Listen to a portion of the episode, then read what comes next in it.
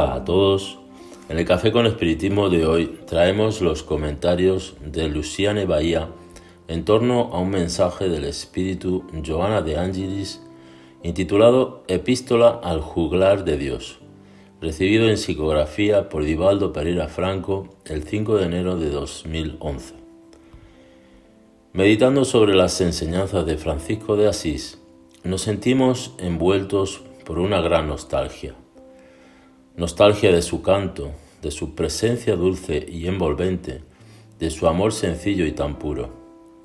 Recordamos entonces algunos mensajes, el de la oración sencilla, el de las enseñanzas que impartió a los hermanos menores, los animales, el de las intervenciones más recientes en los libros del espíritu Manuel Filomeno de Miranda, y el de las cartas escritas por Joana de Angelis para el pobrecito de Asís, que están incluidas en algunos de sus, libros o que fueron publicadas ligeramente. Entre esas cartas nos gustaría compartir algunos trozos de, la que fue psicografiada por Divaldo Pereira Franco el 5 de enero de 2011 en una reunión mediúnica en la mansión del camino, intitulada Epístola al juglar de Dios. Así dice la benefactora. Padre Francisco, bendícenos, evocando allá aquella tarde, el 4 de octubre de 1226, con un cielo transparente y azulado, hace 784 años, tres meses y un día, cuando te preparabas para el retorno al gran hogar, murmuraste a los pocos hermanos que te cuidaban Hice lo que me correspondía. Y después de una suave pausa, entrecortada por una respiración débil, concluiste, que Cristo nos enseñe lo que os corresponda. Las hermanas alondras, algunas de las cuales te oyeron cantar la palabra un día en el pasado, se hicieron presentes con otras, alegres con tu liberación volando en círculos sobre la chabola modesta en la que te encontrabas en la amada porciúncula. Se cerraba en aquel momento una parte de la saga incomparable de tu testimonio de amor al amigo crucificado, crucificado que también estabas. Toda una epopeya de sacrificios y abnegación quedaría inscrita en las páginas de la historia demostrando cuánto se puede hacer y vivir bajo la inspiración del amor de totalidad. Cuando en la iglesia pequeña de San Damián atendiste la invitación que Jesús te hizo, ni siquiera tenéis idea de lo que te ocurriría, pero incluso así seguiste adelante.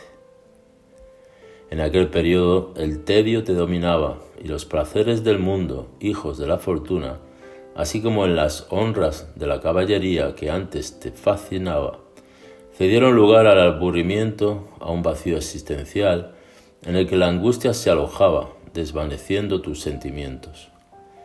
Solo después comprendiste lo que él deseaba y, dándote cuenta de su significado, renunciaste a, los bienes del mundo y a los vínculos con la familia biológica para renacer de tus propias cenizas y abrazar a la humanidad como tu hermana. Desnudándote en plena plaza, renunciaste a todo, iniciando la trayectoria por la vía dolorosa, cantando los dones de la pobreza y la fortuna de la humildad. Aquellos que te conocieron anteriormente, cuando eras jovial y extravagante, no pudieron creer en la gran revolución interna y pensaron que se trataba de alguna nueva excentricidad. Sin embargo, ante los hechos grandiosos resultantes de tu transformación, algunos de ellos fueron a buscarte para que les enseñaras la técnica luminosa de la entrega total a Jesús. Y, porque nada tenías, tú y ellos buscasteis refugio entre los leprosos que se escondían en los escombros del río Torto, que se transformaron en el suntuoso hogar de vuestras residencias. pedradas, humillaciones de toda clase, persecuciones y mofas, hambre y necesidades, conseguiste transformar en estímulo a la rara entrega a Dios. ¿Cuántas veces preguntaste, ¿cuánto es demasiado?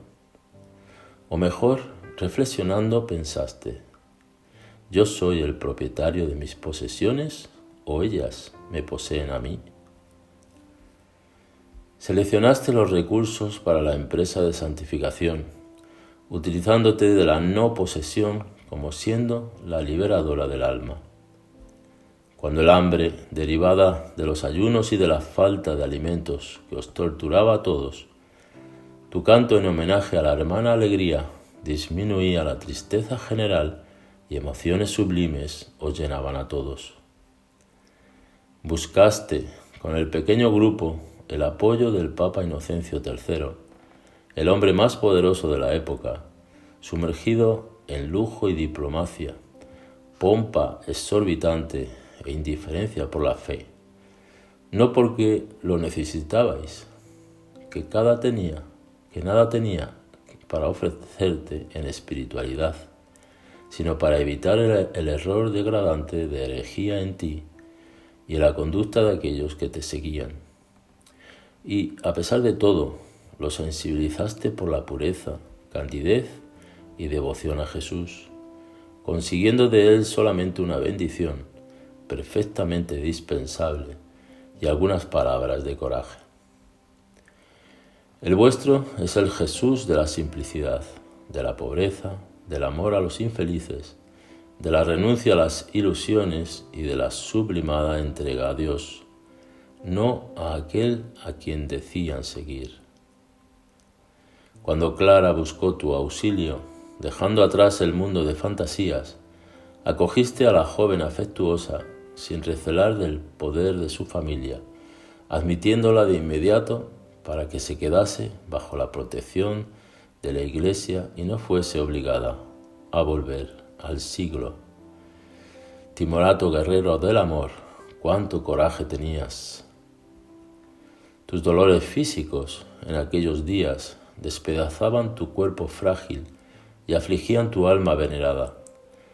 Malaria en brotes continuos, con fiebre y dolores estomacales. Con el bazo y el hígado comprometidos no consiguieron desanimaros.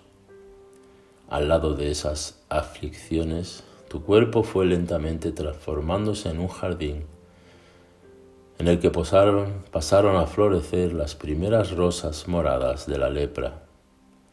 Soportabas todo con paz, cantando alabanzas a Dios y a los hermanos de la naturaleza.